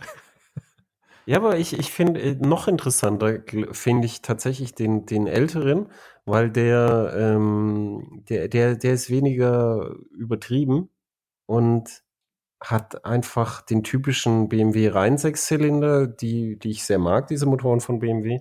Und der dann einfach auch, weißt du, der andere ist halt aus der Area vom, vom Heudong, unserem speziellen Designerfreund. ja, das stimmt. Und, und der alte ist halt, der sieht halt noch wie ein normales Auto aus. Und der andere, der sieht aus wie so ein geschminktes Schwein. äh, ja, das äh, das, das stimmt, ja, das, ja, es ist was dran. Wobei als, als Kombi finde ich den immer noch, äh, finde ich den durchaus ansehnlich. Also als Limousine finde ich ein bisschen schwieriger, die Generation, aber als Kombi kann man das machen. Ähm, aber ja, das, äh, ja, ich bin gespannt, was der M3 Touring dann bringen wird, wie der aussehen wird. Hm wir sind so, so, so ein bisschen in dem Zeitalter, da kommt das auch hin, wo, wo ich noch ein Auto habe, das ich unbedingt gerne hätte, also den, den würde ich auch, den würde ich mir am liebsten in die Garage stellen und auf ewig behalten und nie wieder hergeben. Äh, ich bin ihn leider nie gefahren. Ich, ich würde äh, so viel dafür geben, das Auto einmal nur fahren zu dürfen. Ähm, das ist der Ferrari 355. Das ist das Auto, was meine Liebe zu Mittelmotorsportwagen geprägt hat was mich dazu gebracht hat, warum ich mir damals einen Smart Roadster gekauft habe, einen Lotus Elise und sowas alles, weil ich von, von Kind, als Kind von diesem Auto einfach irgendwie sehr stark geprägt wurde und den Wagen bis heute wahnsinnig schön finde. Ähm, Achtzylinder Sauger, Hochdrehzahl und auch insofern ein besonderes Auto, weil es bei Ferrari im Grunde genommen diesen Umbruch zwischen diesen noch analogen Ferraris zu den modernen, technologischen, digitalen Ferraris sozusagen darstellt. Ähm, war halt der erste, den es damals mit dem Formel-1-Getriebe gab. Das würde ich jetzt nicht wollen, sondern wirklich noch richtig schön diese alte Handschaltung mit offener Schaltkulisse und sowas alles. Ähm, Finde ich ein wunder, wunderschönes Auto. Und so ein als Coupé hätte ich wahnsinnig gerne. Die sind natürlich jetzt nicht, nicht unbedingt billig, aber auch nicht unbezahlbar. Die sind irgendwie noch, noch durchaus, wo man sagen könnte, naja, könnte man sich leisten, sich dieses Auto zu kaufen. Aber halt, das ist die Sache, halt auch nur zu kaufen, nämlich nicht zu behalten und zu unterhalten. Das ist so ein, so ein Service, bist du bei dem Auto halt mal ganz schnell 15.000 Euro los. ähm, weil für einen einfachen Zündkerzenwechsel muss der komplette Motor ausgebaut werden. Ähm, da hat man damit noch nicht so sehr servicefreundlich gedacht. Ich glaube, bei dem 360, dem Nachfolger davon, haben sie das dann äh, das erste Mal etwas servicefreundlicher gestaltet. Da sind die Kosten deutlich niedriger. Beim 355 sind aber die, die Servicekosten einfach so dermaßen ähm, drüber, dass anschaffen die eine Sache ist, bei dem Auto unterhalten ist die andere Baustelle. Und ich habe letztens einen bei meinem Mechaniker gesehen. Echt? Ja, ja, der hat, der, der hat so, so Kunden, die teure Sportwagen haben und teilweise auch so äh, Rennwagen und Rallye-Fahrzeuge. Also der macht auch oh. diese Sportschiene, uh, okay. was, äh, was, was sein Vertrauen gehoben hat, weil das, war auch der, der gesagt hat, er zieht die Kette da einfach ah, neu ja, rein von okay. oben. Ja. Also der, der, das hat er wahrscheinlich auch in der Boxengasse mal gehört. ähm, und da, da war der auch gestanden, da war ich davor gestanden, ich, weißt du, nach all dieser Zeit, das Auto sieht immer noch, immer noch schön aus. Das ist mhm. mit sehr, sehr viel ich würde nicht mal sagen würde, es ist, es ist wie bei Ferrari häufig, es ist mit, mit Adel sogar gealtert. Es, ist, mhm. es zeigt seine Zeit, aber es zeigt halt das Beste seiner Zeit. Es ist nicht irgendwie öh, die 90er oder so, sondern. Richtig, ja. Das, das ist genau, also ich habe ich hab den auch, als ich den mal, weiß ich nicht, vor zwei Jahren oder sowas, habe ich den mal äh, auch wieder mal live angetroffen und muss auch sagen, einfach, wow, das Auto sieht einfach richtig schön aus, auch jetzt noch. Der ist, der ist hervorragend gealtert. Wenn du hinten davor stehst, äh, super breit, er hat diese wunderschönen Lufteinlässe in der Seite. Wie gesagt, das, das Auto hat für mich irgendwie das fasziniert, was ich bis heute an Autos schön finde. Weil ich den damals als Kind gesehen habe, wahrgenommen habe. Und ab da fand ich das einfach wundervoll, wenn ein Auto direkt hinter dem Fahrer eine Scheibe hat. Also direkt hinterm Kopf quasi eine Scheibe sitzt, wenn der Motor hinterm Fahrer sitzt. Ähm, wenn du diese, diese flachen Heckdeckel hast, wo der Motor drunter sitzt, wenn du diese Lufteinlässe an der Seite hast. Das sind so all diese Merkmale, die sich bei mir von damals an irgendwie manifestiert haben. Ähm, und ja, finde ich einfach ein wunderschönes Auto. Wird, wie gesagt, wohl nie aber in einem leistbaren Bereich liegen, was den Unterhalt angeht. Leider. Ich habe ich hab was, was im, im sehr leistbaren Bereich unterhaltstechnisch liegt, nämlich eine Krämer HKR Evo 2. Das kennen jetzt nicht viele, aber die, die es kennen, wissen, warum ich es mag. Ich heb die Hand, ich kenne sie nicht. es ist ein, äh, ein kleines Einzylinder Supersportmotorrad das 80 PS hat und 130 Kilo vollgetankt wirkt. Wow. Und ich bin das mal gefahren und das ist, das ist so wieselig und du kannst jederzeit auf jede andere Linie fahren. Ich erinnere mich, ich bin dann halt, das war so ein normales Renntraining und dann konnte ich die fahren und dann, weil so, und dann sind dann da, da so doppelt so schwere oder fast doppelt so schwere Super Dukes so im Eck und dann, dann, dann schwabbeln die da halt und oh ja, dann kann ich das Gas aufmachen und dann machst du so, du, du, du, du stellst dich irgendwo hin, wo du das Gas aufreißen kannst, bevor die noch richtig von der Bremse runter sind. Und dann fährst du da raus und bis die alles Gas aufmachen können, ist, ist, bist du schon ganz weit in der nächsten Bremszone. Das ist so ein, weißt du, du, wie, wie beim BSC Mono auch oder bei vielen Sachen, dass du einfach das reduzierst auf das, was wirklich nötig ist, nicht um die maximale äh, Rundenzeit. Sag mal, wenn du ein Tausender Superbike hast, dann bist du natürlich über die Runde schneller, weil du so viel mehr Leistung und auch so viel besseres Leistungsgewicht mhm. trotzdem hast. Aber wenn es dir einfach darum geht, den Spaß auszukosten und die Fahrdynamik auszukosten, mit, mit wenig, oh, jetzt muss ich das Ding umwuchten und so, dann, dann ist das, ich behaupte, das Beste, was es derzeit gibt für, Renn, für spaßiges Rennstreckenfahren. Und der, der Herr Krämer, der bietet das eben auch so, so wie bei deinem Auto als so Abo-Modell Du kannst dich da einbuchen. Der schleppt immer so ein paar Motorräder da mit und dann kannst du, dann kannst du da einfach hinfliegen. Jetzt zum Thema Überkonsum. Einfach hinfliegen. Er bringt die Motorräder mit. Dann fährst du da und er wartet dein Motorrad und dann, dann grillst du da schön und nix Wartung, nix selber Motorrad hinbringen, sondern du kommst einfach dahin und fährst, wie es bei manchen Autoangeboten ja auch gibt. Das klingt aber absolut nicht leistbar, muss ich sagen. Naja, im Vergleich zum Auto ist es sehr leistbar. Also das okay. Motorrad kostet, okay. das Motorrad, äh, ich weiß gar nicht, was es, was es damals gekostet hat. Ich glaube, ab, ab 15.000 oder so hat es oh, angefangen mhm. oder so. Ähm, weiß ich nicht, was es jetzt kostet, aber es ist kein Vergleich zu dem Auto und auch sein, sein Abo-Modell, was er da hat, ist, du kannst das nicht mit, mit Auto vergleichen. Die, die Rennstreckermotorrad ist immer so viel billiger, auch bei solchen Mietmodellen, weil die Leute sich ja wehtun und es passiert meistens weniger, als man denkt.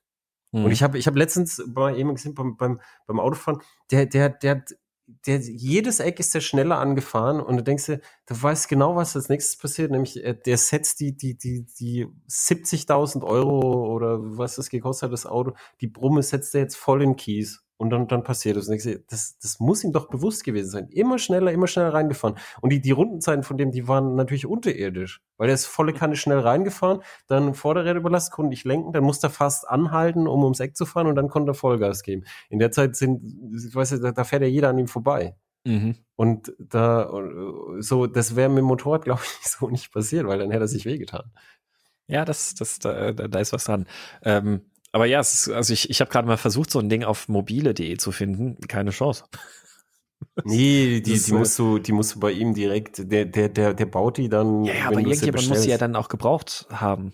Also irgendwann müssen ja da mal welche auf dem Markt dann auch sein. Und Ah, ich glaube, äh, weil es die noch nicht so lange gibt, ich glaube, jemand, die, der die gekauft hat, ich glaube nicht, dass der die dann so hat schnell die wahrscheinlich das, das sind, einfach noch, ne? Das sind die aus, aus den, weißt du, die, die, die Einzylinder äh, Mono Cup und wie die alle hießen, diese mhm. Einzylinder äh, Hobby Racing Cups, die es da gegeben hat. Und die, die es teilweise auch noch gibt. Ähm, die kaufen die. Und mhm. dadurch, dass es das Beste ist, was es jetzt gerade gibt, äh, ist, glaube ich, nicht so, dass du es verkaufst. Vor allem, wenn du es verkaufst, da, da, das sind doch dann schon lange Leute, die sagen, du, wenn du die mal loswerden willst, dann ja, das, mich an. Also ja, jetzt, jetzt hier, also falls jemand, falls jemand eine hat, ne, wo, ne, ruf mich an. also finde find ich echt spannend. Also nie von gehört und äh, sieht cool aus. Niedriges, ultra niedriges Gewicht, also ja, geil. 15.000 Euro finde ich auch recht fair. Also und, und Crash äh, äh, resistent zumindest. Jetzt so Schleifpads ja. bei Crashes. Dann die, die Rasten sind so, dass die symmetrisch sind. Das heißt, wenn du nimmst einfach einen, einen Stapel Rasten mit und du musst dich überlegen, oh, wie viel links, wie viel rechts habe ich dabei, sondern die, hm, die, die sind, die, die sind symmetrisch, äh, also die, die kannst du an, an beide Seiten jeweils machen. Dann nimmst du einfach halt genug Rasten mit und hoffst, das dass cool. nicht äh, was anderes kaputt geht. Cool. Äh, ja, spannend. Wieder was gelernt. Ähm, ja, ähm, ich, einen, einen habe ich noch. Äh, und zwar ist das, ist das ein Auto, das ich äh, gerne als Track-Tool hätte. Äh, weil ich das Auto einfach so super finde. Äh, natürlich finde ich den super, sonst würde ich nicht darüber reden. Äh, Renault Clio 3 RS. Also die Generation vom Clio, die noch den Vierzylinder 2 Liter Saugmotor hat, der so bis 8000 Umdrehungen dreht. Ähm, angenehmes Gewicht hat und einfach ein Mordsgaudi macht vom Fahren her. Super schön abgestimmt, tolles Fahrwerk, macht richtig Spaß in den Kurven. Ähm, und der Saugmotor bei dem Auto auch wieder, der hat einfach eine Faszination. Das ist, äh, ich, ich weiß nicht, ob ich in einem Auto jemals einen interessanteren Vierzylinder gefahren bin. Ähm, ja, ich bin die alten Civic Type A Generationen nicht gefahren. Deswegen kann ich da nicht vergleichen. Aber es ist einfach ein super Motor. Der klingt toll, der, der fährt super, hat eine tolle Charakteristik.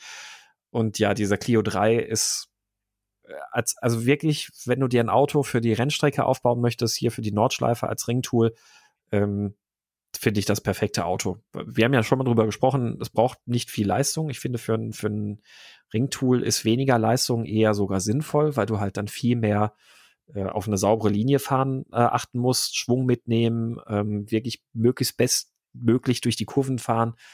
Und das kannst du mit dem Clio halt super. 200 PS. Äh, gibt's gebraucht auch so, ich glaube, irgendwie so ab 8000 Euro geht's los bis 15.000. Irgendwo hm, in dem okay, Bereich liegen die also durchaus bezahlbar haben auch relativ wenig Probleme, nur das Getriebe. Das ist bei denen wo so der, der Knackpunkt. Also da hat man gerne mal, äh, ich, ich weiß gerade nicht, welche Art Getriebeprobleme das bei dem sind, aber Getriebe ist, was man immer wieder hört, was irgendwie so ein, so ein echter Knackpunkt bei dem Ding ist. Ansonsten der Motor ist super robust. Ähm, und das ist auf jeden Fall noch so ein Wunsch, den möchte ich irgendwann mal als Ringtool haben und mir so ein bisschen zurecht machen. Davor sind mir halt noch ein paar andere Dinge wichtiger, die ich auf der Liste abhaken möchte, wie zum Beispiel diesen Cayman, den ich unbedingt haben will. Ähm, aber wenn, wenn mal das Kleingeld da ist, dass man dann irgendwie da noch mal ein bisschen Geld zum Spielen ausgeben kann, äh, da möchte ich mir so ein echt unbedingt hier hinstellen. Das ist, das ist ein tolles Auto. Ich kenne den gar nicht, aber du hast mich jetzt sehr neugierig gemacht. Du weißt, welche Frage äh, jetzt von den Lesern kommt, weil jetzt ja ähm, das, das Thema omnipräsent ist in allen Köpfen. Mhm. Nämlich, ich, ich stelle sie dir jetzt einfach, als würde sie der Leser stellen. Ihr habt gar kein einziges Elektroauto genannt. warum? Äh, warum? Ähm, also bei, bei mir ist das bei mir ist das eh ein bisschen speziell, was Autos angeht. Ich bin jemand, der äh, Autos überwiegend Fahrzeuge, also ich ja, ich, ich muss so, so anfangen. Ich, ich schaffe mir Autos in der Regel nur dann an, wenn ich damit ähm, viel Spaß für mich persönlich verbinde. Ähm, deswegen ist es halt eben damals ein Lotus geworden, davor mein erstes Auto, ein Smart Roadster, später ein Renault Megane S. Ähm, Autos sind für mich immer in einem engen Zusammenhang mit Fahrspaß gewesen, weil ich halt auch oft und gerne auf Rennstrecken unterwegs bin. Ähm, und dann muss ich einfach sagen, ich habe es für mich nie eingesehen, wenn ich ein Auto neu oder neuwertig gekauft habe, viel Geld für ein Auto auszugeben, das für mich einfach nur von A nach B bringt. Da, also dann einfach nur von A nach B bringen, da habe ich mir jetzt halt dieses Auto-Abo angeschafft das, das einfach so ein billig pragmatisch, dass das tut's dann. Also dafür. gibt es kein fahraktiv Und interessantes Elektroauto für dich? Das gibt es für mich kein fahraktiv interessantes Elektroauto. Ähm, noch dazu, das wie geht, gesagt, geht mir ähnlich. Gebraucht auch dann eher. Also ja, ja. Aber jetzt, jetzt, jetzt unabhängig, wir haben ja auch teure Autos und BAC Mono. Das, das ist richtig, ja. Ähm, ich bin ja den, den Porsche Taycan gefahren und das ist ein tolles Auto, aber es ist kein Sportwagen, es ist ein GT-Wagen. Mhm. Und wir haben auch keinen, keinen GT-Wagen auf unserer Liste gehabt, wir auch die ganzen Maseratis, tolle GT-Wagen, alle nicht drauf. Sondern ich hätte gern das, was Honda mal vorgestellt hat, bevor sie den Honda E auch vorgestellt haben, nämlich ein ein kleiner Elektro-Roadster, so, so, so ein bisschen wie, äh, wie MX5, Mazda MX5, nur elektrisch. Mit äh, Hinterradantrieb und allem. Und so, so Autos in diese Richtung gibt es einfach nicht. Richtig. Ähm, das, was am nächsten drankommt, ist, ist äh, mittlerweile der, der Urvater ja schon. Ähm, Tesla Roadster kommt noch am nächsten dran, mhm. ist aber nicht was, was man irgendwie haben will. Also. Nee, genau. Also, weil, weil der ist einfach auch dann deutlich zu schwer. Und also ich bin den Tesla Roadster ja damals sogar gefahren. Ich hatte den als Testwagen und ähm, es ist natürlich ein lustiges Auto, aber äh, dann, dann ist er einfach dafür zu schwer und zu unhandlich. Ich glaube, heute, wenn man die gleiche Reichweite ansetzen würde, so an die 200 Kilometer, würde das halt mit deutlich weniger Akku gehen und dann wäre das Auto interessanter. Ähm ja, und, und ich, ich glaube auch generell, dass du zum Beispiel ein Auto wie den MX5, viele, die ich kenne, hatten den als einziges Auto, wenn du jetzt Single bist oder auch eine Beziehung führst, aber ohne Kinder, ähm, dann ist dieses Auto vollkommen ausreichend und du kannst damit super Spaß haben, du kannst es ein bisschen aufrüsten und es reicht für alles. Und es ist halt leicht, vergleichsweise leicht. Und du kannst aber dann auch einfach so aufs, aufs Gas steigen, auf die Autobahn fahren und, und dann irgendwie bis an die Küste brettern. Mhm. Und dieses, das ist aus technischen Gründen bei Elektroautos erstens nicht möglich und zweitens äh, schon gar nicht zu einem leistbaren Preis möglich. Und ich würde auch sagen, deshalb steht kein Elektroauto drauf, weil Richtig, das sind, das sind, es, es sind keine, keine Autos, die, meine Duke zum Beispiel ja auch. Ähm, ich habe manchmal Termine, die sind 400 Kilometer entfernt. Dann fahre ich mit der Duke 400 Kilometer hin, dann fahre ich dort Auto und dann fahre ich 400 Kilometer zurück mit der Duke. Das ist, ist mhm. schon passiert. Und das, das, in der Zeit, in der ich das mit der Duke gefahren bin, das mit dem Elektroauto zu schaffen, da, da, das, da müsstest du echt so ein Taycan oder so haben und, und auf der Strecke halt entsprechend äh, passend die Ladestation, weil ich bin einen Schnitt von deutlich über 100 gefahren, weil sonst bist du ja ewig unterwegs. Mhm. Und das, ähm, das einfach ist halt technisch nicht absehbar. Deshalb ja, also bin ich auch immer der, derjenige, der sagt, äh, hier, hier induktive Fahrspuren, induktive Fahrspuren ja, und so. Also man, man muss auch dazu sagen, ähm, wenn ich jetzt sage, Autos sind bei mir vor allem auch immer fahrdynamisch irgendwie besonders interessant gewesen, wenn ich mir was angeschafft habe. Ähm, das, das soll jetzt nicht so klingen, als, als ging es mir nur um äh, draufhauen oder rasen oder sonst was. Bei mir kommt aber auch eine ganz einfache pragmatische Entscheidung dazu. Dann pragmatischer Faktor. Ähm, ich habe für mich nie den Sinn darin gesehen, also für mich persönlich, ein Auto zu besitzen, das viel Platz oder Nutzfaktor oder sonst irgendwas bietet. Ähm, ich bin äh, ja, ich, ich, ich habe keine Familie, ich habe keine, keine Hunde oder sonst irgendwas. Ich, ich brauche einfach keinen Platz, was dazu geführt, dass mit einer Ausnahme jedes Auto, das ich bisher besessen habe, Zweisitzer waren. Ähm, und es auch einfach kein, kein Bedarf dabei war für mich jemals irgendwie halt, dass ich einen Viersitzer brauchen würde oder dass ich viel Kofferraum brauchen würde oder sonst irgendwas. Und dann ist natürlich halt auch einfach die Sache, ja gut, dann ist halt das Auto, das mich dann von A nach B bringt, also im Grunde genommen auch als, das ist jetzt kein Zweitwagen oder Drittwagen oder sonst irgendwas sowas, sondern es bringt mich von A nach B und das soll es mich möglichst unterhaltsam bringen. Ähm, und das bisschen, was ich so einkaufen muss oder sonst irgendwas oder wenn ich mit meiner Freundin in Urlaub fahre, das habe ich bisher noch mit jedem dieser Zweisitzer auch hingekriegt. Ja, so sehe ich so sehe es auch. Und ich, also wenn, wenn ich jetzt, wenn ich jetzt, wenn wir jetzt nicht schon den Günther hätten, die alte C-Klasse, dann, dann würde ich immer ein Kombi kaufen, weil, weil ich so, so bin, so wie wir da in den Alpen waren, wenn ich halt irgendwo hinblogge und dann, ah, jetzt schlafe ich einfach, sitze umlegen, ich schlafe im Auto. und, äh, und dann, dann halt auch hier, äh, wir haben halt häufig große Sachen, die wir kaufen und dann halt kommen die halt hinten in den Kombi rein. Ja.